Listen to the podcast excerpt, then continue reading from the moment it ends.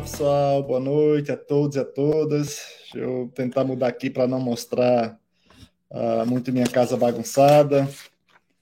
Espero que estejam todos bem. Só já entrando aqui, Rubenita Ferreira, boa noite. João Monteiro, sempre aqui conosco. Boa noite, João. É, um, realmente vai ser um papo muito bom para a gente dialogar. E, claro, tendo o nosso querido aqui, Gonzalo Vicina, é sempre uma aula. Catarina, boa noite. Obrigado por estar aqui conosco. Aline, Aline sempre presente, Aline, Aline Costa, sempre nos ensinando aqui no, no, Instagram. É sempre bom estar com vocês e eu, eu gosto muito desse momento, nosso terça-feira, que a gente sempre traz, traz temas, sabe, de importância, de importância pública. É, sempre temos convidados muito bons é sempre enriquecedor para mim e, e, compartilhar conhecimento é algo é uma satisfação pessoal muito grande para ser honesto, né? Então assim é muito bom estar com vocês. Já o pessoal entrando aqui, já muita gente começando a entrar. Paulina, Albuquerque, boa noite. Reisimar Ribeiro, boa noite. Obrigado por estar aqui. Margarida, Leal, Vane Luiza, Márcia, Arilda Cunha, muito boa noite. É, não, Márcia, acab acabou de começar, tá? É, eu vou aproveitar já para pedir para vocês já começar a compartilhar. Quem está no Facebook, clica ali em compartilhar, manda para alguém, ou compartilha no próprio feed, já tentar trazer pessoas para dialogar conosco. Quem está no, no, no no YouTube já copia, manda para Valéria copiar e manda para alguém no, no, no, pelo Instagram, pelo, pelo WhatsApp, para trazer gente para a gente discutir, para a gente conversar, para a gente tentar gerar essa interação e, quem sabe, crescer um pouco mais através do conhecimento. Hoje a gente tem uma companhia, claro, muito especial para a gente falar sobre essa situação né, que nós estamos vivendo. Afinal de contas, o Ministério da Saúde decretou o fim da emergência sanitária provocada pela Covid-19. Afinal de contas, a Covid-19 é coisa do passado. Ao mesmo tempo, estamos com carna carnaval esse final de semana. Foi, foi o ápice, assim, festa atrás de festa. E a questão é: a, a vacina vai segurar tudo isso? Vai continuar segurando? Qual a perspectiva para o futuro? O que é que nós estamos imaginando? Qual a relação do Brasil com o mundo? As, os posicionamentos da OMS, enfim, vamos trazer simplesmente o melhor para discutir aqui conosco, o mestre Dr. Gonzalo Vecina. Ô, meu amigo, chega aqui com a gente, eu, eu não posso chamá-lo de, de senhor, tem que ser Gonzalinho, porque a gente é muito amigo e não pode, essa coisa de senhor não dá muito certo, não. Boa noite, professor. Boa noite, Gustavo. É um imenso prazer estar aqui com você e com a sua imensa clientela, o povo que lhe acompanha aqui. Eu estava vendo aqui o nome de todo mundo, fantástico. É um imenso prazer estar aqui com você e para discutir essas coisas que esse governo ou esse desgoverno nos patrocina continuamente. Né? É uma bobagem em cima da outra, é impressionante a capacidade que esse governo tem de fazer bobagem. Né? Quer dizer, o ministro Queiroga, é, sem conversar com os secretários estaduais e os secretários municipais de saúde, sim, sem dialogar com ninguém, sem entender a função importantíssima do Conselho Nacional de Saúde, que tem uma lei, a Lei 8.142 de 1990, que o coloca como instância máxima de deliberação do SUS, ele ignorou completamente o Conselho Nacional de Saúde e decretou o fim da emergência sanitária, que é um negócio que a gente nem estava acompanhando. Emergência, não emergência, o que é isso? Né? Mas o fato é que existiam, sem números, só no Ministério da Saúde, 170 atos legais dependurados na decretação da SPIN, da emergência sanitária. É, retirada a emergência sanitária, estados e municípios ficaram com a brocha na mão, porque tem a questão das licitações. Tem muito estado, muito município que estava comprando tudo através da SPIN, com dispensa de licitação. É, quem, quem já trabalhou na administração direta sabe o que significa uma licitação no Estado. Uma licitação no Estado significa, no mínimo, 90 dias de burocracia. É, tem pregão eletrônico, tem não sei o quê, mas é 90 dias, não tem saída. Essa coisa da, da, da, de ter que ser publicizado e garantir a isonomia dos participantes é muito difícil de cumprir. Além disso, também a questão do concurso público. Muito Estado, muito município com UPA, com é, unidade hospitalar, que foi construída à base dessa é, da SPIN. Não teve concurso público, fez seleção pública. Uma seleção pública você faz em semanas, um concurso público você faz em meses. Então, da noite para o dia acabou. Como é que faz agora para manter essas coisas funcionando? Tem que transformar todos em servidores públicos. Como é que transforma em servidor público? Através de concurso. Ou seja, um desastre para os estados e municípios, que imploraram, pediram, faz aí uma, uma, uma, transição, pelo menos, de é, 90, 120 dias, e vai ser, para resolver o problema de, de recursos humanos, vai ser muito mais difícil. Então, é, eles tomaram a decisão sem falar com ninguém, além de não ter respeitado é, alguns critérios. Então, olha, como é que faz para dizer que nós entramos numa fase endêmica? Tem, tem pergunta que não tem resposta até agora. O que, que é uma fase endêmica de uma pandemia? A, a doença vai deixar de existir? Todos nós sabemos que a doença não vai deixar de existir. Por que ela não vai deixar de existir? Porque o único reservatório dela não é o homem. Temos muitos reservatórios animais para essa doença. Estamos falando de uma zoonose. Não é igual a varíola, que não tem reservatório fora do, do homem.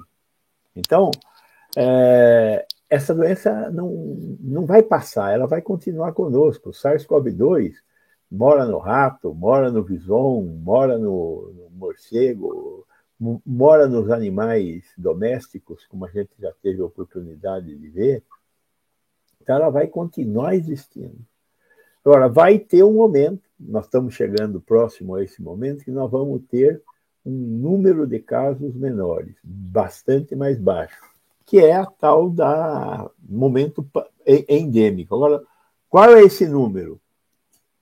Tem chutes, mas nós não temos certeza de qual é esse número.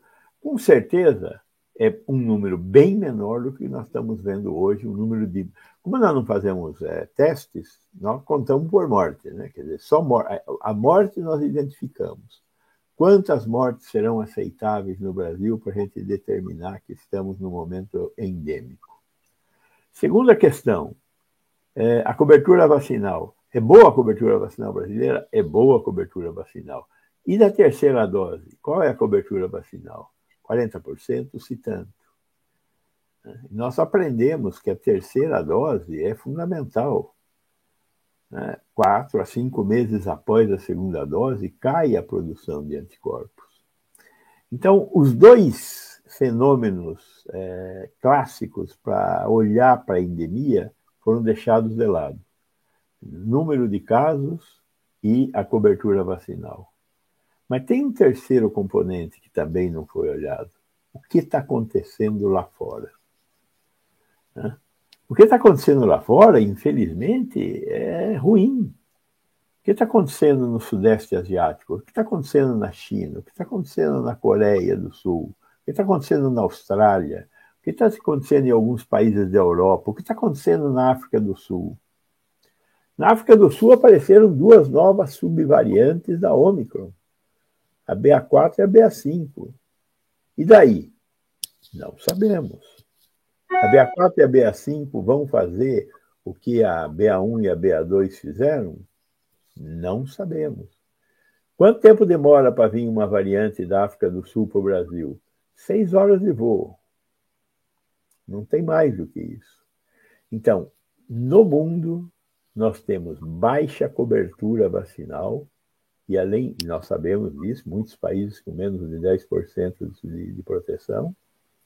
O COVAX Facility da Organização Mundial da Saúde foi um desastre, está sendo um desastre, as nações não colaboraram, as multinacionais não entregaram vacina, não há produção de vacina no mundo, não houve a quebra de patentes, enfim, desastre. E, por outro lado, com um monte de casos sendo produzidos, a perspectiva do aparecimento de uma nova variante. É uma discussão em aberto essa da nova variante, eu tenho certeza que você vai trazer essa discussão. Mas, no momento, nós temos essas subvariantes na África do Sul, que não temos ainda certeza de como irão participar aqui. Então, é, é ruim. Né? Ou seja, nosso ministro da Saúde conseguiu fazer mais uma pataquada. É, esse, eu acho assim, o, ministro da Saúde e os ministros da Educação parece que foram escolher, escolhido a dedo, assim, olha, vamos escolher o que há de pior para a gente trazer e colocar, assim, para representar. Porque é, é inacreditável todos esses fatos que, que você cita, e, e, e, são somatórios, né? Eles procuram trabalhar de uma forma para que gere uma piora. Eu achei interessante é, Gonzalo, que quando ele foi justificar, ele justificou a, importância da vacinação, algo que eles trabalharam, principalmente o governo federal no todo, o tempo inteiro contra isso. Justificar isso, dizer um cara que fez como ele, que convocou uma consulta pública para saber se ia ter que vacinar ou não, isso aconteceu agora dia 16 de dezembro, dia 17 de dezembro, quando ele convoca uma consulta pública para saber se criança devia ter sido, devia ser vacinada ou não. Quer dizer, é muita hipocrisia, é muito cinismo por parte desse ministro da Saúde, né? Enfim, nós estamos vivendo todas essas consequências. Estou né? vendo aí o pessoal no chat colocando. E a máscara, e não sei o quê. É, estamos nessa, né? Na verdade, nós deveríamos ainda estar mantendo o uso da máscara. E eu recomendo. Esses dias eu vi uma entrevista do Fauci, é, que ele, de uma forma bastante lúcida, o Fauci lá dos Estados Unidos, que é quem é, vem aconselhando os presidentes norte-americanos, e aí ele, ele fala o seguinte: olha, você, neste momento que nós estamos vivendo, em que parece que acabou tudo, embora ele fala não tenha acabado, né, eu recomendo que você, aí na sua casa, faça seu mapa de risco. Por quê? Porque nós estamos vivendo justamente esse momento. Eu acho que aqui no Brasil nós estamos nessa também. Faça seu mapa de risco. Né. Então, qual é a sua idade? Se você for um velhinho, muito cuidado. Né? Você tem ah, algum tipo de doença, ah, além do fato de ser uma, uma pessoa mais velha? Terceiro, aonde você vai? Aonde você vai tem passaporte de vacina? Aonde você vai as pessoas usam máscara? Aonde você vai a doença está aumentando o número de casos? Quantos estão morrendo é, na média móvel diária para onde você vai. Pegando essas três questões, faça seu mapa de risco e decida se vai ou não vai. E se for, se vai ou não vai usar máscara. E, e aí onde entra essa questão também pública, né? E a liberação do uso da máscara em escolas? Principalmente crianças, porque a gente sabe que as crianças de 0 a 4 anos não tem vacinas e é o grupo de maior risco entre crianças e adolescentes. Ambientes fechados. É, essa, essa é outra questão bem complicada, né? Eu espero que é, a gente consiga resolver isso de uma maneira é, correta, né? Porque o que nós fizemos com as crianças esses dois anos que passaram foi um negócio bem terrível, né, Gustavo? Não deixar as crianças irem na escola, não deixar as crianças aprenderem a conviver uma com as outras, isso tudo foi muito dramático para as crianças. Né? eu tive observando é, muitos pais, é, participei de muito grupo de pais e de professor, professores principalmente contestando duramente a volta às aulas. Mas chega, né? Precisamos ter a volta às aulas. Maioria dos países civilizados ficaram muito menos tempo do que o Brasil ficou fechado. É lógico que volta às aulas significa uma explosão de casos. Casos do quê? De tudo, inclusive de Covid. Né? É, a gente já, tá meio esqueci, já estava meio esquecido do que, que era mandar crianças para a escola todo dia. Mandar criança para a escola todo dia era receber uma, um, um vírus, uma bactéria no, no final do dia sempre. É, é assim que funciona a humanidade. Né? Então, os pronto-socorros voltaram a ficar cheios, os hospitais pediátricos estão felizes da vida, porque as crianças vão, trocam material biológico e disseminam uma bicharada imensa pela sociedade. É o que está acontecendo agora, principalmente com a falta de proteção nos grupos etários abaixo de 5 anos, o que é, é grave. Né? As crianças sofrem menos, mas sofrem com essa doença, além do que elas vivem com pessoas. Então, quando elas levam a, a, a Covid para casa, elas levam para pessoas que não estavam esperando receber a Covid em casa. Né? Então, essa questão é uma questão que está aí, né? faz parte desse contexto no qual nós estamos enfiados. Né? É, é, um, é, uma situação bem complexa, claro. Quem vai sofrer muito mais são as pessoas mais, mais vulneráveis, consequentemente, que têm menos suporte do Estado. É, algumas questões que deveriam ser tomadas, e aí onde entra a falta da liderança nacional, né, onde gera uma conexão entre os estados e municípios, para tomar decisões de interesse público. Olha, vamos tomar decisão de liberar a máscara, por exemplo, em locais abertos, mas a princípio vamos manter locais fechados enquanto o vírus está circulando, enquanto nós levamos a vacinação para os grupos é, de 5 a, a, partir dos 5 anos, aumenta o, o, percentual de vacinados com a segunda dose, a dose de reforço. Esse tipo de cuidado que gera uma orientação social não tem, eu tenho comentado isso desde o princípio, que diz, olha, nós deveríamos trabalhar no Programa Nacional de Orientação Social, mas nós temos um Programa Federal de Desorientação Social. Gera um caos enorme assim, na sociedade. Todo mundo fica perguntando como, o que é que eu faço e tal. Isso é terrível. E o pessoal está muito em cima perguntando, Gonzalo, sobre o, e o resultado do carnaval. É, veja, é, eu ainda quero, antes de falar do resultado do carnaval, quero voltar um tiquinho.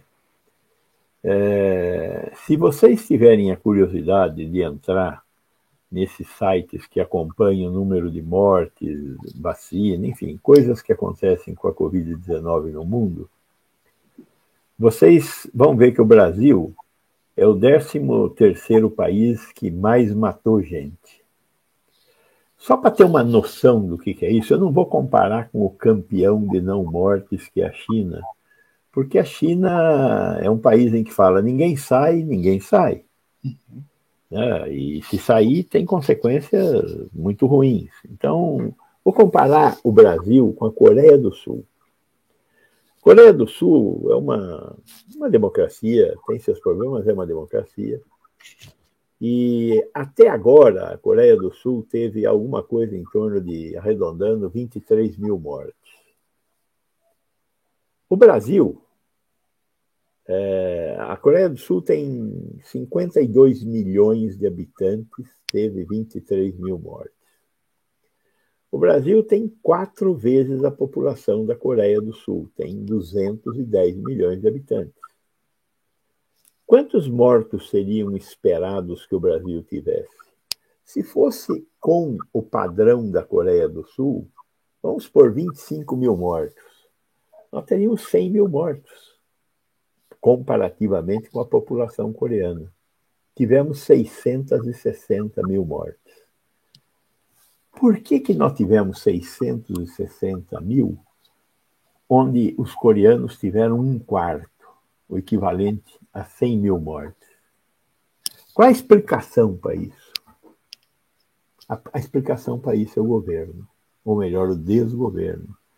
O governo que negou a vacina, o, o governo que negou a existência da doença, o governo que disse que a doença era uma gripezinha, o, o governo que disse que morrer, todos morreremos, morreu um pouco mais cedo, um pouco mais tarde, não muda nada, não foi ele que morreu. Né? É, o governo que insistiu em que nós deveríamos usar medicamentos que têm efeitos colaterais e não funcionam para tentar controlar essa gripezinha.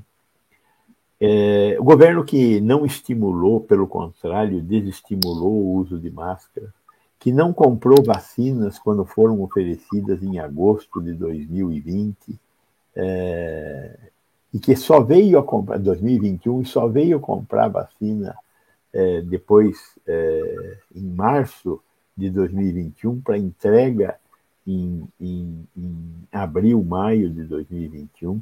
Ou seja, tudo isso é culpa, culpa, é responsabilidade do governo federal.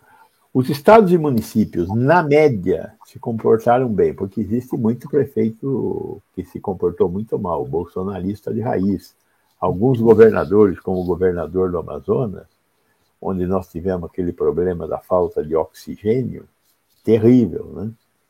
Então, é, é, é essa é uma questão crítica. Está passando aí um documentário. Esse documentário foi o campeão esse ano do festival É Tudo Verdade, é, que é um documentário muito bem feito pelas irmãs Peta, é, que se chama quando falta o ar. Essas meninas fizeram um belíssimo um documentário contando a história da crise sanitária brasileira e eles foram ver onde ela estava acontecendo nos pelotões, lá no, naquelas distâncias imensas do, do, do, do Amazonas, foram em, em, penitenciárias no norte do país, não existe lugar pior para estar do que numa penitenciária no norte e nordeste do país, foram lá na Estratégia da Saúde da Família, em Salvador. É muito bom mesmo esse documentário, principalmente para a gente lembrar de todos os desastres pelos quais nós passamos, inclusive esse da falta do ar. Né? Então, eu recomendo muito fortemente aqui que vocês assistam Quando Falta o Ar. Deve estar aí nessas é, plataformas digitais uhum. de, de, de, filmes. E aí entramos na, na, na questão que você que você estava colocando, né? o carnaval. O que, que aconteceu? O que vai acontecer? Veja, nós já aprendemos com essa doença que as coisas acontecem é, 10 a 15 dias depois das coisas acontecerem. Né? Dizer, na verdade, eu tenho um evento, as pessoas aumentam a taxa de infecção e as consequências são hospitalizações e mortes em torno de 10 a 14 dias após. Com a variante Omicron, em torno de 10 dias. Então, entre o dia 1 e 2 de maio, nós vamos observar os efeitos é, desta, desta desvairada exposição que nós tivemos nesses dias. Ah, havia uma determinação aqui no município de São Paulo de que as, as pessoas deveriam apresentar o atestado de vacina para entrar no sambódromo. Não foi exigido. Não foi exigido na entrada, mas eu acredito que a grande maioria das pessoas, quando compraram o ingresso, compraram sabendo que ia acontecer esse negócio. Então, nós íamos ter que, que ter o passaporte de vacina para entrar. Então, eu acho que das pessoas que foram é, nas galerias, como o caso da, da, do Sambódromo, talvez não haja uma explosão de casos, como nós já estamos fazendo com os jogos de futebol. Os jogos de futebol não dá para dizer que eles tiveram uma participação no aumento do número de casos. O que nós temos que, que ter claro é, eu detesto ser catastrofista. Uhum. E principalmente catastrofista atrasado, né? porque isso já passou. O carnaval foi, uhum. botou para rolar. O que, que vai acontecer? Minha, qual é a hipótese que nós vamos ter é, em, em dia 1 e 2 de maio? Eu espero estar certo. Eu acho que não vai acontecer grande coisa. Por que não vai acontecer grande coisa? Porque a Omicron provocou uma avalanche de casos no Brasil. E nós, por pouco que estejamos fazendo sequenciamento, não estamos identificando é, variantes novas. Continuamos na BA1, BA2, de vez em quando aparece um caso de Delta Micron, é, a mistura da Delta com a Omicron, mas não apareceu uma variante nova. Não identificamos até agora a BA4 e a BA5 no Brasil. Por um lado. Por outro lado, é, o número de casos continua consistentemente caindo. Talvez tenha um, um repique no início de maio, mas não deverá ser alguma coisa muito importante. Por que não? Pelo número de casos que nós já tivemos com a Omicron. Ter tido a doença, nada a favor do Bolsonaro, mas traz uma proteção, não há dúvida disso. E a vacinação. Vacinação que em alguns estados, o estado de São Paulo, por exemplo, é um campeão. Nós estamos com mais de 80% com duas doses e mais de 50% com a terceira dose e muitos é, idosos, os acima de 60 anos, que já tomaram a dose de reforço. Eu mesmo já tomei a minha dose de reforço, a minha quarta dose, junto com a vacina da gripe. Então, eu acho que não terá consequências, é, Gustavo, mas eu não sei, eu, eu me sinto um pouco sozinho nesse achar. Né? É, não sei o que você acha disso. Você é uma, uma, uma personalidade também muito importante para achar isso. Mas, de qualquer forma, essa é a minha opinião. É, e muito bem fundamentada, Gonzalo, porque assim, o único medo que eu tenho é por causa, diferentemente, por exemplo, do futebol, é, no carnaval, é a intensa é, chegada de estrangeiros, né?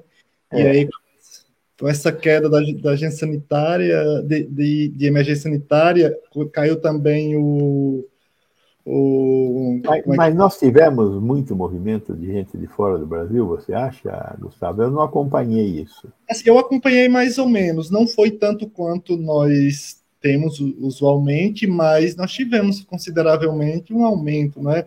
E me, me ficou muito preocupante assim com essa questão do logo, logo quando o ministro falou, a primeira coisa que ele falou foi a queda da, do passaporte vacinal. Assim, ele foi logo taxativo. Aquilo me chamou um pouco a atenção. Falei, opa, você já libera isso, já libera o passaporte vacinal, em seguida tem um carnaval. É natural que as pessoas, quando falam em carnaval no, no Brasil, estrangeiro, ele se empolga completamente. Então, assim, aí gerou um pouco de medo. Ao mesmo tempo, eu super compreendo e, e, e tem total lógica essa questão da, da imunização cruzada, não é? Você tem a vacinação, a infecção, então você dá um boost natural, a proteção é muito maior. Eu espero mesmo que, que isso aconteça, porque, assim, é, nós temos um número de vacinação vacinados relativamente alto, né? E isso a gente deve ao PNI, que é é, é, tão bom, acho que o professor Gonzalo pode falar muito sobre isso. É tão bom que, mesmo com alguém que está ali para atrapalhar, ele conseguiu cumprir a, a, função dele, né? Eu fico, mesmo assim, ainda fico um pouco com receio. Essas duas semanas eu fico, sabe, Gonzalo, fico assim. Eu acho que a gente tem que ficar expectante mesmo nessas duas semanas. É, vamos ver o que vai acontecer. Nós tomamos uma decisão muito fora do contexto em parar de exigir passaporte vacinal dos viajantes que vêm para o Brasil, parar de exigir o teste de RT-PCR para quem embarca para o Brasil. É, é, para os Estados Unidos, para ir neste momento, hoje, se você quiser ir para os Estados Unidos, você tem que apresentar o passaporte vacinal em inglês e tem que demonstrar que fez um teste de RT-PCR ou um teste de antígeno com 24 horas de antecedência, para viajar neste momento para os Estados Unidos. Então, o Brasil parou de exigir isso. É como se nós fôssemos um, um oásis. Não existe oásis num país que foi um dos campeões de mortes no mundo 660 mil mortes que até umas dois, três dias atrás estava tendo ainda um registro de 100 mortes por média móvel diária. Então, é, é muito, é muito hipócrita a, a relação que o Ministério da Saúde está tendo com isso. É verdade, tivemos um PNI vitorioso, mas o PNI vitorioso não, não indica que nós vamos continuar tendo uma boa cobertura vacinal, porque no norte, particularmente no norte, todos os estados estão com coberturas vacinais muito ruins. E vamos lembrar, a, a gama, é, que antes era chamada de P1, nasceu em Manaus, foi criação nacional. E a gama foi é, a grande assassina brasileira. Né? Nós temos que... a, a variante inicial matou mais ou menos 200 mil pessoas no Brasil. A variante P1, a gama, matou 400 mil pessoas. Aí a Delta matou algo em torno de uns 50 mil e o restante é com a Ômicron. Mas é, a variante pior que nós produzimos foi a, a variante P1, a gama, lá na pobreza de Manaus.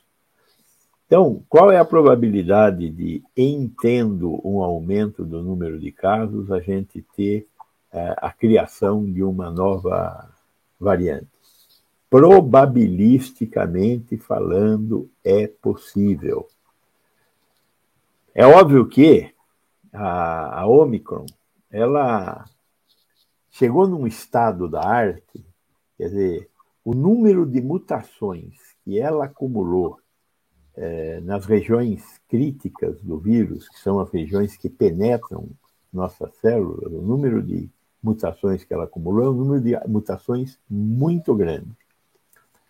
Eu, eu, brinco um pouco com essa história das mutações, eu espero que você, Gustavo, me corrija na minha brincadeira, se você não concordar, que quando você olha para, para o evento matemático, probabilidade da ocorrência de mutações, o, o, o número de probabilidades possíveis, né, num bicho que tem 30 mil grupinhos de quatro letrinhas, é, é um número imenso.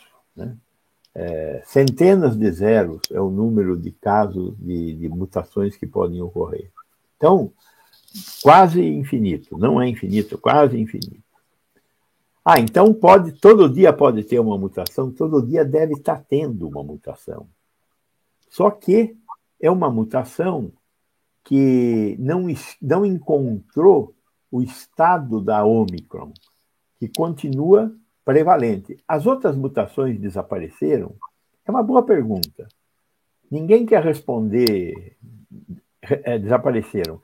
Na verdade, elas devem estar por aí, só que a, a Omicron, o espaço possível foi ocupado pela Omicron. Por quê? Porque ela é mais rápida, porque ela infecta para cada pessoa que pega a Omicron, infectam sete pessoas, seis, sete pessoas. Então, ela é muito rápida. Então, a pergunta que eu fiz no início destas, é possível aparecer uma nova variante? Do ponto de vista probabilístico, é possível. Porém, ela terá que ter tantas mutações naquele mesmo ponto e mais algumas para torná-la mais rápida ainda. Porque se ela não for mais rápida, não tiver uma infectividade, um poder de infectividade maior que a Omicron, ela não vai conseguir entrar é, na população suscetível ainda. Então, a população suscetível é, continua. -se, e, se, e se vier uma, uma variante que for resistente às vacinas? Se ela for resistente às vacinas, mas ela não for mais infectante, ela não vai conseguir se sobrepor. A natureza é muito, muito, muito esperta. Então, eu, a brincadeira que eu faço é a seguinte: é possível aparecer uma nova variante? É possível. Assim como é possível você ganhar duas vezes na Mega Sena com a mesma sequência de números. É possível ganhar duas vezes na Mega Sena com a mesma sequência de números? É. Probabilisticamente é. Então, é possível fazer uma nova variante melhor do que a Omicron? É. Mas probabilisticamente é igual a ganhar duas vezes na Mega Sena com a mesma sequência de números.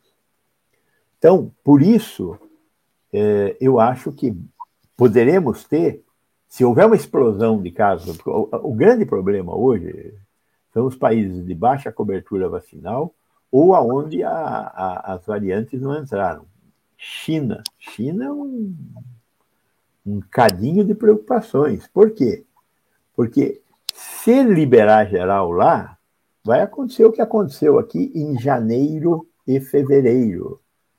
Em janeiro e fevereiro, a curva não era curva, era um pico. Né? Tivemos milhões e milhões de casos em oito semanas.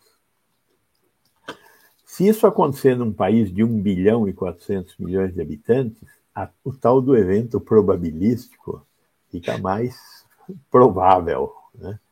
Então, espero que os chineses continuem rígidos lá com a sua política de zero Covid.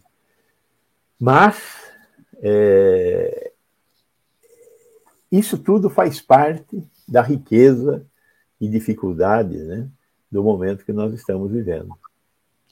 É, é, é, incrível essa questão da natureza. Acho que para quem nos acompanha, assim, sabe do, do, nosso envolvimento com a ciência, né? E a ciência é a tentativa de imitar a arte da vida, não é? às vezes tentar melhorar em alguns pontos, por exemplo, como a gente fala, a pessoa falava, mas a infecção não é melhor que a vacina. Falo, não, a gente bota alguns componentes ali para ter alguns estímulos do sistema imunológico mais eficaz, que às vezes a infecção natural não, não gera e tal. E essa luta que a gente faz para entender e quão complexo é. Às vezes, para a gente entender o indivíduo, é complicado. Você imagine a população inteira que foi exposta a um vírus. Aí aí que nos deixa ainda mais, mais assim, em situação é, de risco, risco para nós mesmos, porque às vezes a nossa cabeça, nosso coração não aguentem, principalmente quando a gente liga a TV, eu tenho, tenho assistido muito pouco, para ser honesto. Vou ali nos pontos que eu quero para acompanhar o que é está acontecendo, porque realmente é, tem me afetado muito essas ações do governo federal continuamente, e a gente vê falando, olha, tal variante matou 200 mil, outra variante matou 400 mil. Meu Deus, a gente está falando centenas de milhares de vidas. É, é, é, inacreditável, assim, a gente está falando, imagina, mais de meio milhão de pessoas mortas. Citou exemplo muito bem da Coreia do Sul. Se nós tivéssemos seguido a, a, a média da Coreia do Sul, nós teríamos menos de 50, é, mais de, 5, de 500 mil vidas salvas. Sabe? É inacreditável. E, essas coisas são coisas inexplicáveis e que eu espero que a gente, nos próximos meses, principalmente por este ser um ano eleitoral, é, essa é uma coisa importante da democracia. Né? Nós temos um, um país que hoje tem uma democracia. Uma democracia é uma forma de governar sociedades. Né? Nós temos muitas formas de governar sociedades. Uma parte delas são as chamadas ditaduras, né? é, em que o povo não se manifesta. Aqui no Brasil, nós conseguimos construir um modelo de gestão da sociedade nos últimos 30 anos, particularmente a partir da Constituição de 88, que é a Constituição de 88? Ela criou as regras de convivência na sociedade brasileira. É isso que a lei maior fala. Como é que numa democracia nós temos que conviver? E aí tem três poderes: o poder executivo que faz, o poder legislativo que diz ok como deve ser feito, e o poder judiciário que verifica se aquilo que foi escrito como regra jurídica está sendo levado a sério ou não pelo executivo. As democracias são assim. E nós elegemos os, elege os, os legisladores e elegemos os, os que vão fazer, os, os executivos. O Brasil chegou ao seu quarto ano de existência de um presidente de 27 governadores e de 27 congressos de 27 de, de de um Congresso e de 27 é, Assembleias Legislativas Estaduais. Então, neste, neste ano, em 2 de outubro, nós iremos nos manifestar, é, como existe o Estatuto da Reeleição, bastante discutível, mas nós nos iremos manifestar se queremos reeleger os nossos governantes federal e estaduais e a, a, a, os, os nosso, o nosso legislativo. Né? Historicamente, historicamente, principalmente é, de 88 para cá, nós nunca nos preocupamos com o legislativo. Nós temos uma democracia que a gente pode, quando muito, chamar de democraciazinha. Por que temos uma democraciazinha? Porque nós, brasileiros, somos brasileirinhos. Isso é uma crítica a nós mesmos. Né? Quantos de nós lembram do nome do deputado federal e do deputado estadual em quem votaram? Agora, nós estamos tendo lá em Brasília um, um jogo no qual o presidente da República entregou o poder ao Centrão, através do ministro da Casa Civil e do presidente do Congresso, o Arthur Lira, e, e o sujeito que está lá na Casa Civil, que não, não vou lembrar o nome agora. Esses dois caras é que estão governando o Brasil. Não é o Bolsonaro. O Bolsonaro entregou para eles. Qual é o negócio desses dois caras? Um Brasil melhor? Para quem? Essa história do kit é, para montar robô, que está sendo distribuído nas nossas escolas é, capengas, que passaram dois anos fechadas e não foram capazes de melhorar sua ventilação.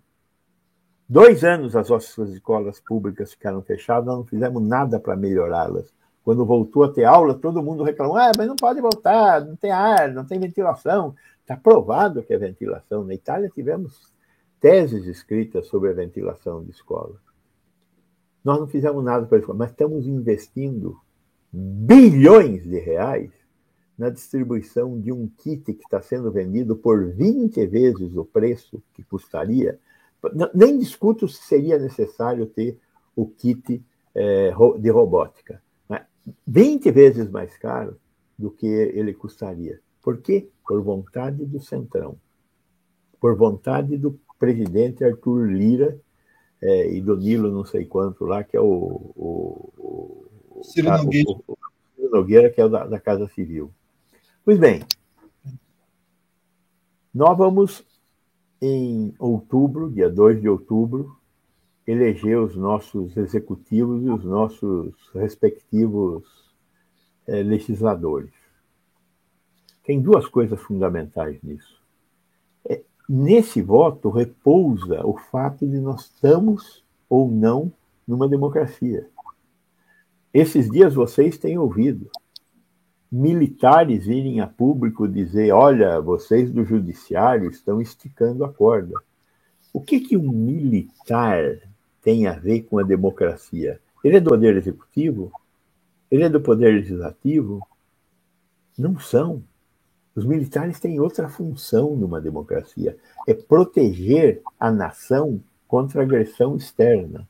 Aliás, nesse sentido, são uma excrescência. Qual é a chance de existir uma agressão externa? Ah, ah veja o caso da Ucrânia. Precisa ser muito ignorante para não entender o que está acontecendo na Ucrânia. Eu não vou me meter a fazer isso aqui agora. Agora, o fato é que os militares estão desviados desviados. Estes militares que o Brasil tem estão ameaçando a democracia. E se nós não estivermos espertos, eles refarão o que eles se orgulham de ter feito em 1964 de ter afastado um presidente eleito pela população, de ter dado um golpe de Estado, de ter matado e torturado milhares de pessoas no Brasil e dizer que se orgulham de terem matado e torturado as pessoas. Neste momento eu me sinto um pouco como um cara que viveu frente a muitos de vocês que não viveram o que foi uma ditadura. Uhum. É, É inacreditável a gente estar tá falando o que o nosso presidente fala do, do torturador da Dilma Rousseff, o Ulstra. É, é inacreditável. Tem uma pessoa que agiu como torturador, elogiada por um membro de um governo democrático, não, não é aceitável. Não é aceitável. Não é à toa que nós tivemos 660 mil mortes.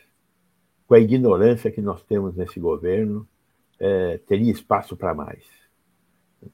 Então, dia 2 de outubro, vai ser o dia da gente recolocar essas coisas nos seus lugares. Agora, lembrem quem você vai votar para deputado estadual, para deputado federal e para senador.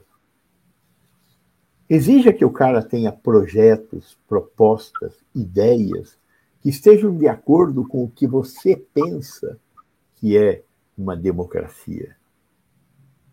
Vá atrás do executivo. Infelizmente, Homens votam em homens, homens e mulheres.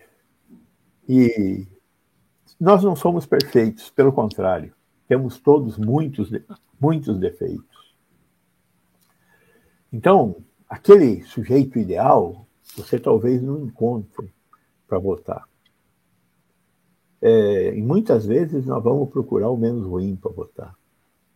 Mas procure votar no menos ruim que saiba o que quer de propostas para dar continuidade para a democracia brasileira, para aumentar o nível de emprego, para diminuir a desigualdade, para aumentar a importância da educação na sociedade brasileira, para aumentar a importância da saúde pública na sociedade brasileira. É você que construiu o que nós estamos vivendo, ou melhor, nós que construímos o que nós estamos vivendo, e é nós que daremos continuidade em 2 de outubro para tudo isso. Perfeito, professor, porque assim, a gente tem discutido muito essa questão, o que é que nós vamos fazer, o que é que nós temos feito. Eu tenho batido muito nessa questão científica, não é? Eu sempre discutindo, a gente sempre fala, é, é incrível porque parece que a gente nós elegemos dois deuses, né? O deus, a deus economia e o deus é, mercado. E aí a gente parece que vive de, de economia é, é, especulativa. O mundo agora gira em torno disso. Seja, quem tem dinheiro vai ganhar mais dinheiro. Eu tenho batido muito essa questão científica, que nenhum país do planeta torna-se competitivo sem o desenvolvimento científico e tecnológico. E, infelizmente, eu olho e eu tenho batido muito para as propostas e são muito frágeis quanto à ciência, tecnologia e inovação, mas muito frágeis. Eu tenho discutido, assim, você falar, por favor? Não, pode é, falar. É, eu tenho discutido assim essa, essa questão quanto nós não aprendemos quanto nós aprendemos ou deixamos de aprender nessa, nessa durante essa pandemia o quanto a necessidade da tecnologia e inovação o quanto nós podemos evoluir a gente importa praticamente tudo de, insumos farmacêuticos para a construção de, de equipamentos hospitalares é uma das maiores fortunas que existe assim de investimento em equipamentos hospitalares nós importamos.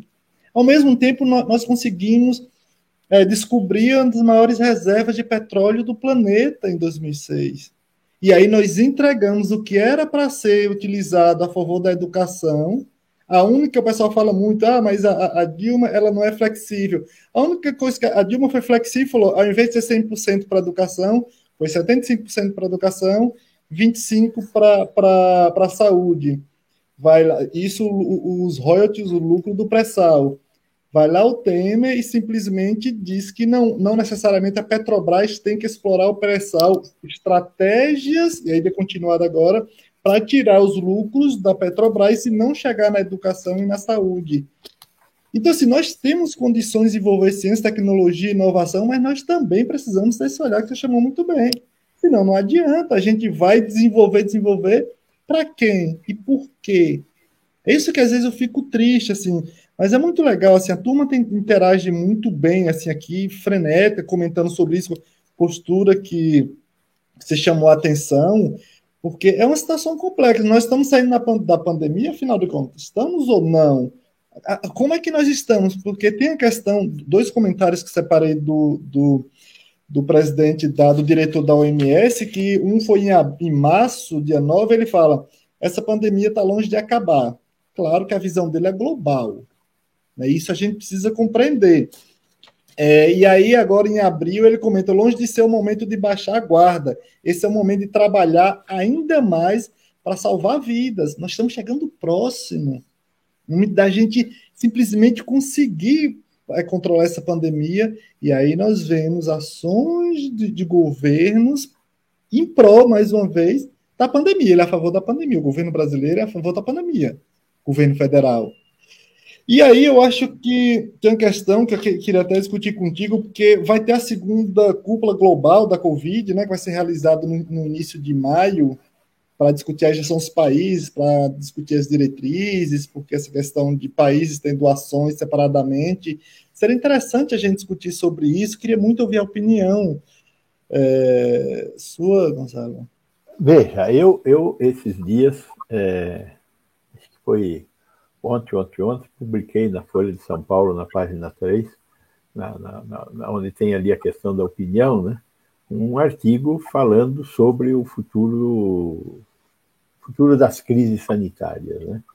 É, com certeza vamos ter muitas crises sanitárias, é, algumas crises sanitárias provocadas pelo tipo de comportamento que nós temos. Então, por exemplo, a epidemia de obesidade que nós estamos vivendo, é obesidade que vem acompanhada de hipertensão, que vem acompanhada de diabetes. Então, existe a, a crise de casos de depressão e ansiedade que nós estamos tendo, 10% da população hoje, o, o VigiSUS é, é, identificou mais de 10% da população é, a, a, depressão como uma doença muito importante da população brasileira. Isso está acontecendo no mundo inteiro. Né? Então, afora essas questões é, mais, digamos assim, comportamentais, nós vamos ter outros bichos. Nós não podemos esquecer que bicho, entre, a, a, partir do ano 2000, nós tivemos em 2003, em 2008, em 2012 é, e, e, e, e, ao final aqui em 2020. Né? No mínimo, quatro a cinco eventos importantes mundiais. Fora o, os arremedos aqui a colar é, de, é, de, de gripe aviária, de gripe suína, que foram contidos a tempo né? É, febre do oeste do Nilo, é, Nipa, enfim, muitas outras possibilidades. Né? Então, de repente, o, o, nós temos que ter um projeto de futuro. É, eu espero que uma das questões que sejam discutidas nesse fórum seja justamente esse. Países do tamanho do Brasil, com o número de biomas diferentes que nós temos, Quantos países no mundo pode-se dizer que tenham seis biomas? Ou seja, seis grupos ambientais no país absolutamente distintos, onde vivem criaturas distintas, né? O bioma do Pampa, o bioma da Mata Atlântica, o bioma do Cerrado, o bioma da, da, da Caatinga, o bioma do Pantanal e o bioma da Amazônia. Todos os seis biomas estão sob pressão do homem.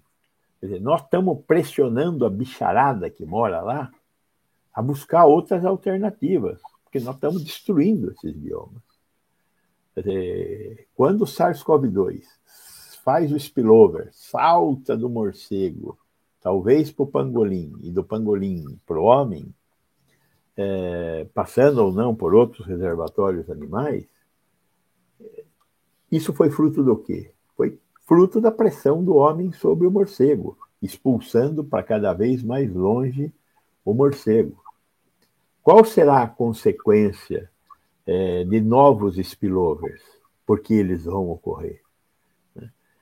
Se nós identificarmos a tempo, como aconteceu várias vezes né, nesses saltos, é, lá mesmo no Sudeste Asiático, é, em alguns momentos, as autoridades daqueles países conseguiram segurar a gripe aviária, conseguiram segurar uma gripe suína com é, sacrifício de milhões de, de animais, mas conseguiram segurar. Este caso não, não teve como segurar. Muito provavelmente porque o, o bicho que transmitia para nós, que era o morcego, fez um serviço muito bom, diferente dos frangos e dos porcos, que andaram transmitindo bichos para nós que nós não éramos capazes de transmitir para nós mesmos. E isso aqui foi matar os bichos, resolveu o problema, porque nós não transmitíamos para nós mesmos. Se desse tempo ao tempo, nós iríamos criar a variante que é, seria capaz de garantir a transmissão homem-homem. E aí teríamos uma pandemia, como tivemos H1N1, como tivemos SARS-CoV-2 agora, como foi MERS é, na África com a, a gripe do camelo. Né? Então, é, nós temos que criar um sistema brasileiro de vigilância ambiental. Um país deste tamanho não pode viver sem esse sistema brasileiro de vigilância ambiental. Temos que aprender quais são as armas não farmacológicas que têm que necessariamente ser usadas. Lockdown. Neste caso, desta doença de veiculação aérea, máscaras. Né?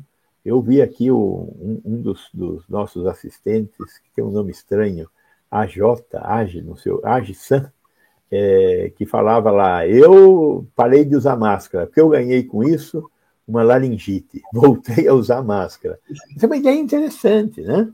É? Dizer, do, doenças respiratórias se transmitem com a respiração. Então, uma coisa importante a ser feita quando nós temos a perspectiva de ter doenças respiratórias é, sem sombra de dúvida, o uso obrigatório de máscara. Pois bem, vamos aprender a usar máscara a partir de agora? Eu acho que é uma boa. Né? Nós, às vezes, olhando para os japoneses e falamos, esses caras são tudo loucos, né? Ficam usando máscara em qualquer circunstância. Pois bem, eu aprendi a usar máscara. É, eu, eu, eu terei no futuro um comportamento de, em estando resfriado, gripado, sei lá o que, alguma coisa que não me derrube de cama e que permita ir trabalhar, e trabalhar de máscara, e ensinar de máscara. Para quê? Para não transmitir a doença para os meus alunos, para os meus companheiros de trabalho. Espero que esse seja um comportamento que a gente adquira. E além disso, né, essas questões todas que o Gustavo levantou aí, é, da capacidade de produção industrial, da capacidade da ciência. Nós passamos quatro anos com um astronauta que vivia nas nuvens fazendo bobagem, tentando alegrar o presidente da República. Né? Eu me lembro quando ele falou: Olha, tem um anúncio fantástico para fazer. O Ministério da Ciência e Tecnologia está investindo 10 milhões de, de, de, de reais é, numa pesquisa que vai nos libertar. Aí todo mundo vai lá assistir o idiota falar e ele fala: Ó, oh, estão aplicando 10 milhões de reais numa pesquisa aqui do, da UFRJ para saber se a ivermectina funciona. Ora, faça-me o favor, né? Agora ele vem falar que está pagando para vacina brasileira. Vacina brasileira que está no calcanhar da mãe ainda. Né? Temos produtores, temos ciência brasileira? Temos. Temos, quatro, temos umas 10, 12 vacinas brasileiras em estudo, só que elas não têm dinheiro para ir para a fase clínica. Né? E a fase clínica custa uma fortuna, 200, 300 milhões de reais para fazer um fase 3. Nenhuma das pesquisas brasileiras de vacina, infelizmente, chegou lá, né? por falta de apoio do Estado, por falta de, atenção, política pública. Quem faz política pública? O Estado brasileiro, em nome da sociedade. Né? Então, eu quero produzir aqui os IFAs que o Gustavo falou. Nós, somos, nós temos capacidade de produzir qualquer IFA no Brasil? Temos capacidade de produzir qualquer IFA no Brasil. Existem muitas indústrias farmacêuticas brasileiras que decidiram produzir seus próprios IFAs. O que significa produzir o seu próprio IFA? Significa fazer no Brasil um insumo farmacêutico que seria feito no paraíso dos insumos farmacêuticos, que é a Índia. Qual é a consequência de fazer um insumo farmacêutico na Índia? A mão de obra é descartável na Índia, descartável, e é, portanto, mais barata. E o respeito ao meio ambiente na Índia é zero. E, portanto, é mais barato produzir lá. Então, qual é a consequência? O IFA da Índia é imbatível do ponto de vista de preço. Qual é a consequência de comprar IFA na Índia? Quando a Índia fala não vendo mais, não tem IFA. Quando acontece uma contaminação na linha de produção lá da Índia, não tem mais IFA, como não teve recentemente é, penicilina benzatina. Por quê? Porque houve uma contaminação na linha de produção, no caso foi na China, e não tinha penicilina benzatina para tratar sífilis, que é uma doença que aqui no Brasil, que é um sucesso, né, mata um monte de crianças todos os anos. Então, teríamos condição de fazer IFA aqui? Teríamos, só que eu teria que ter um governo que tivesse uma política pública de proteger a indústria brasileira. Proteger, professor, mas nós vivemos numa sociedade capitalista. O Deus mercado cuida dessa história. Nós vimos como ele cuida dessa história quando tivemos falta de insumos para produzir os anestésicos e os hipnóticos que permitiam que nós intubássemos os nossos pacientes durante a crise sanitária. Então, o Deus mercado não é suficiente, precisa de, como dizia Otávio Paz, de logro filantrópico. E logro filantrópico é o Estado. Né? É, o Estado tem que estar presente com todos os seus defeitos, para fazer políticas públicas. Qual é a política pública que o Estado poderia fazer para favorecer a indústria de insumos? Ter um imposto de importação. Para que serve imposto de importação? É um daqueles impostos que não servem para arrecadar, não é um imposto arrecadatório. É um imposto para criar um espaço para a indústria nacional. Aumenta o imposto do importador, de tal maneira a equilibrar os custos do pesquisador que vai produzir a, linha de pesquisa, ele nos leva a produzir um determinado IFA. É assim? É assim. O que nós fizemos? Nós fazemos sempre ao contrário. O Brasil produzia insulina. O Brasil não produz mais insulina. Por quê? Porque a fábrica de insulina brasileira. Agora ele está fabricando insulina, mas com receita dinamarquesa. A fábrica brasileira de insulina foi comprada pelos dinamarqueses. E a primeira coisa que fizeram foi desmontar a fábrica brasileira e fazer é, com a receita deles. Né? Isso foi, foi, foi criminoso. Como é que é que nós produzíamos a nossa insulina? Tinha uma fábrica brasileira, essa fábrica ficava em Minas, e, e lá, a Biobras, se fabricava insulina engenheirada nacional. Só que a, a, insulina que nós vendíamos para os nossos diabéticos, e, e quem compra insulina no Brasil é o Estado brasileiro. O Estado compra insulina e distribui para 10% da população diabética que necessita de insulina injetável. Como é que o Estado compra? Faz uma licitação. Como é que ele faz uma licitação quando tem concorrentes nacionais e internacionais? Ele protege o concorrente nacional não. Insulina é um mercado mundial. O Brasil tem 3% do mercado mundial. Então, o produtor brasileiro disputa 3% do mercado mundial. Tem quatro empresas multinacionais que fabricam insulina. Eles são responsáveis por 30%, 40% do mercado mundial juntos. Se eles perderem o mercado brasileiro, eles perdem 3% da produção mundial. Se a nossa fábrica Biobras perde o mercado brasileiro, ela perde 100% do freguês dela. Não tem onde vender. Todo ano tinha uma licitação. A Biobras entrava. Tinha alguma algum refresco para a Biobras? Zero. Pior, a Biobras era obrigada a incorporar no preço dela o imposto de importação que os fabricantes externos tinham que, que que acrescentar, porque para vender insulina tinha imposto de importação. Só que a Biobras, para entrar na, na, licitação, tinha que acrescentar no preço dela um imposto que ela não tinha que pôr. No preço final não tinha imposto de importação, era só para efeitos de comparação na licitação. O que, que a Biobras fez? Correndo o risco de perder uma licitação, vendeu para a Novo Nordisk, que passou a ser a, a fabricante nacional. Sem política pública, minha gente, não tem saída. Agora, para tudo isso, nós temos que aprender. Porque o Estado existe em função da sociedade, nós. Agora, nós não sabemos das coisas. Nós não ouvimos sobre as coisas. E, portanto, fazemos sempre as, as bobagens que temos feito, feito continuamente. E a gente tem falado muito sobre. Eu tenho batido tanto nessa questão científica e tecnológica do Brasil. Você citou o ministro.